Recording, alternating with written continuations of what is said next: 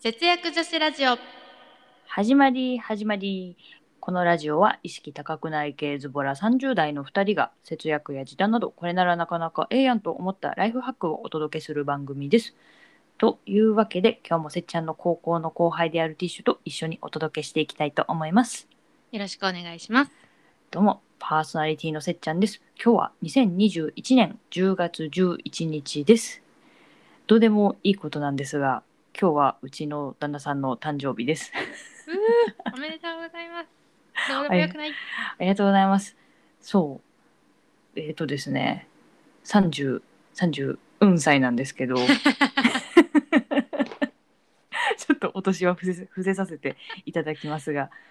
そう、ちょうどね、うん人生のね、半分をね、一緒にいた節目なんだよね。あら素敵そう、あ、もう我々人生の半分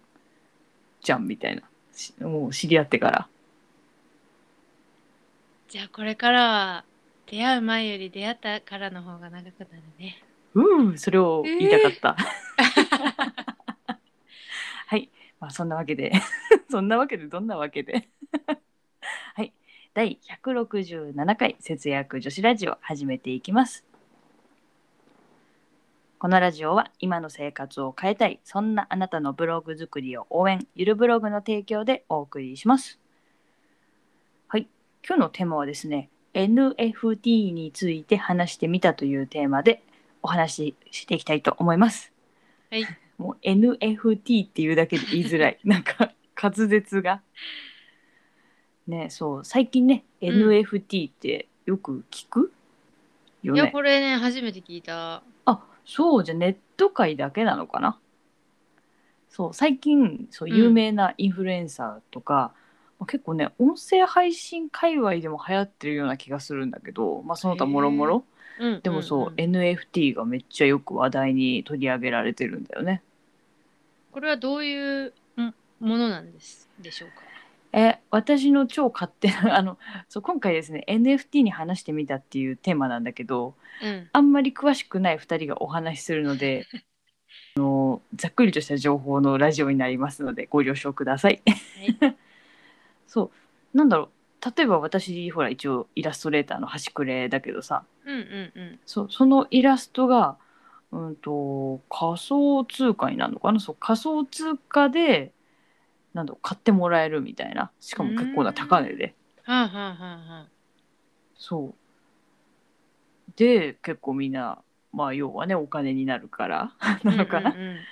そうそうそうなんか盛り上がってるよね。なるほどねう。ん、もうさ、まあ、ちょっとこんなこと言うのもあれなんだけうど、ん。もうどこもかしこもその話だからちょっともうあなんかアレルギーになりそうなぐらいな気持ちなんだよね個人的にはまたはいはいはい NFT かみたいなみんな NFT って言ってるみたいなちょっともう過剰摂取ぐらいの。そうそうそう分かったよみたいな分かってないけどもう分かった気持ちになったみたいな はいはいはい。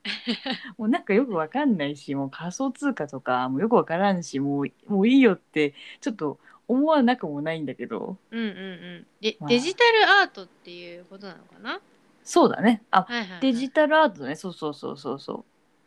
そうでまあね私もでも一応ねさっきも言ったけどイラストレーターの端くれだしはいはい。そう分からないからやめとこうってさもうおばあちゃんの発想かなと思うおばあちゃん なんかこうやだやだ、怖い怖い怖いそ。うそうそうそういう思考停止は良くないなと思って、うんうんそう機械損失に、ね、なりかねないなと思っああ、てそうそうそうよ。そう何事もねとりあえずかじってみようと思って、うんうんうん。この話題にしてみたんですけどまあやっぱり難し いね。そうティッシュちょっと調べてくれたんかなそう、私もちょっと見てみたんだけど、うんなんかあれなんだよね、あの。ブロックチェーン、なんとやら、あ もう言ってた。なんちゃらブロもうックブチロェーッンクで。チェーンってなんじゃいっていうねブロックチェーンをブロックするってなんだっていうねいや、違うよ。チェーン、ブロ、えブロック。上のチェーンなんじゃないの。あブロック上あブロックってこう重なっていくみたいなあそうたそうそうそうそう多分ごめんごめんなんかチェーンをブロックするのかと思ってたなんかそ れでうんあの複製ができないっていうことが一応保証はされてるんだよねあーそっかそっかだからこうこのデジタルの絵はちゃんとこのなんだ作家さんが描いたものですよっていう証そのなんか複雑な何かで証明してるんだブロックチェーンとやらでそうそうそうそうなるほどねでうんも、うんなんかそれでもやっぱりそのも模造品みたいなものうがん出てきちゃって、今まだなんかその制制度として確立されさしきれてないみたいなことはちょろっと記事に書いてあったありましたそうなんだうんなるほどねまあでもそれって要はさもうそのさ作家さんのさ作家さんの作品自体にもうとてつもない価値があってさうんうんもうそういうなんかもうなんだいろんな方法を駆使してまでさ模造品を作りたいと思う輩が現れるぐらい価値のある人の話だよね。 うん そうだね私みたいな人のさイラストそんなに現れないからさそうだいやねでも今そう本当にまあなんだろうまあそうもう本当になんだったらもう誰も彼も NFT でもうなんか絵が飛ぶように売れるみたいなイメージなんだよね。ああそんなこう誰でも気軽に出出品できるような感じなんだねそう一応ちょっとねそう今回出品方法も調べてみたんだけど、はいはいまあ、とりあえずねその、うんと、NFT マーケットプレイスっていう、まあ、要うはんその、NFT のメルカリみたいな NFT のメルカリ、まあ、自分の作品をこう媒介できるところはいはい理解できるところにまず登録してうんででその仮想通貨でやり取りするからその仮想通貨のお財布みたいなのをそのウォレットを作んなきゃいけなくてはいはいはいで一応なんかその自分の絵を売るにしても多少なんか自分も手数料を払わなきゃいけないのかなそのあー仮想通貨でやり取りをするというだけで。うんうんでそのために一応その仮想通貨のお財布の中に自分も入金しておかないといけなくて手数料分をね。はいはいはい買う側じゃなくて売る側だとしても入れとかなきゃいけないみたいでうんうんであとはその NFT マーケットプレイスっていうなんかそのメルカリみたいなやつに出品する何そのイイラストとか作品をアップロードしたらあとは売れるのを待つみたいな、うんなるほどねうん、そうでもねそのね仮想通貨のウォレットとかってあたりがねこの私のようなよくわからない勢にはハードルが高いハードルが高いね何仮想通貨のウォレットってね仮想の通貨の何お財布作るのってどういうことみたいなでもそうれはさうん売れたら仮想通貨としてうんお金が入ってくるんだよねあそうそうそうだから換それは金し現ないとい現けない金化できるのそう現金化するためにまたなんかその日本のその仮想通貨を取り扱ってる会社みたいなところに登録もしておかなきゃいけなくてだあからー結構現金化するのちょっと大変そうではあるんだよねあーじゃあもうなんか外貨と一緒だね多分そんな感じだと思う。うん。外貨ってそういう感じなんだ。外貨って 知ったかのように言ったけど知らないんだけどさ、 そうなんだ。きっとそあ、そう。ティッシュも外貨に詳しいのかな。ういやそうでもないですそたうだなんか私もこう調べてみて、うんなんかその絵だけじゃなくてうん、うん、なんかそれ以外のものなんか何でも売れるみたいな書いてあってうん。うーん。なんでも。ツイそのねとある記事にはツイッターの共同開発者兼 CEO のジャックさんは自身が投稿した最初のツイートを NFT にしおよそ 3, 3億1500万円で販売しましたっていうえそれ買った人はそのツイートをどう使えんだろうね。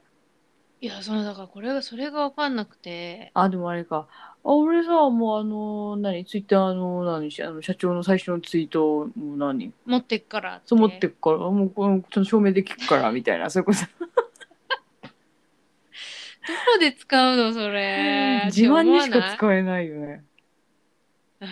じゃあ3億1500万払ったんだって思われちゃうけどねそれに、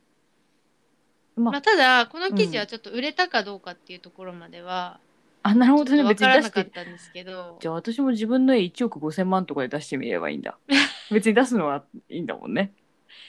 そうだねうん。売れるかもね売れちゃったらどうしよう。うわ、超 NFT ドリーム。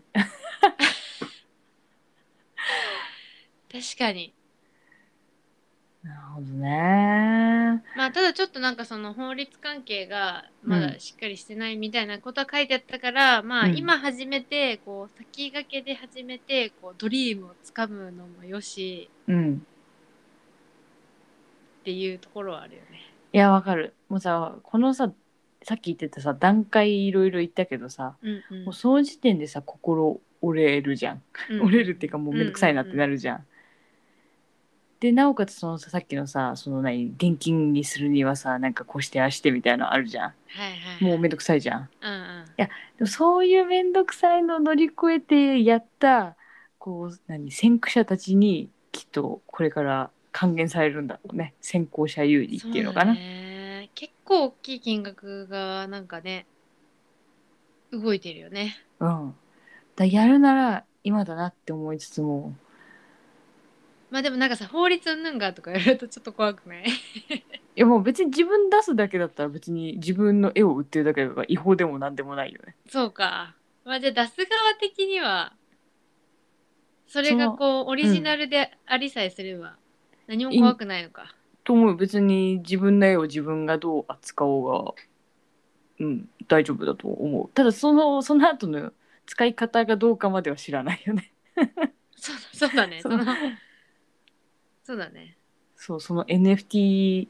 でその権利を買った人たちがどこまでその絵を使えるのかとかなんかその著作権とかそういう問題まではちょっと今きっと整備したりしてるんだろうね。あそうだね。うんうん、なんか結局やっぱり自分たちもぼやっとしかわからないからなんかぼやっとした結論になったラジオだね。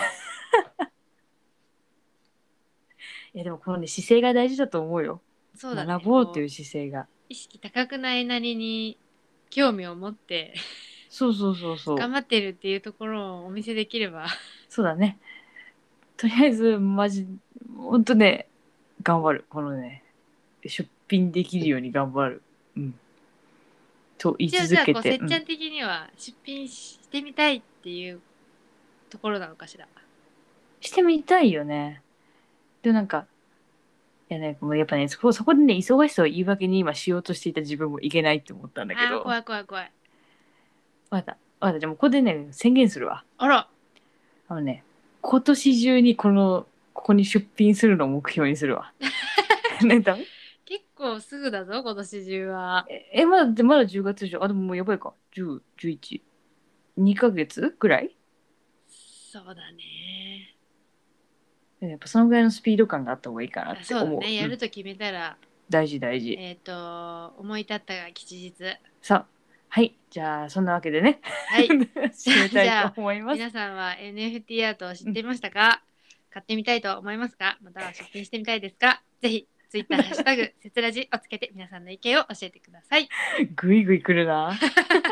いじゃあそんなわけでねこのラジオでは節約や時短に関するちょっと役立つ話からわりかしどうでもいい話まで気ままにお伝えしています今日も最後まで聞いていただきありがとうございましたそれではまた次回の放送でお会いしましょう節約女子ラジオでしたまたねバイババイイ。バーイ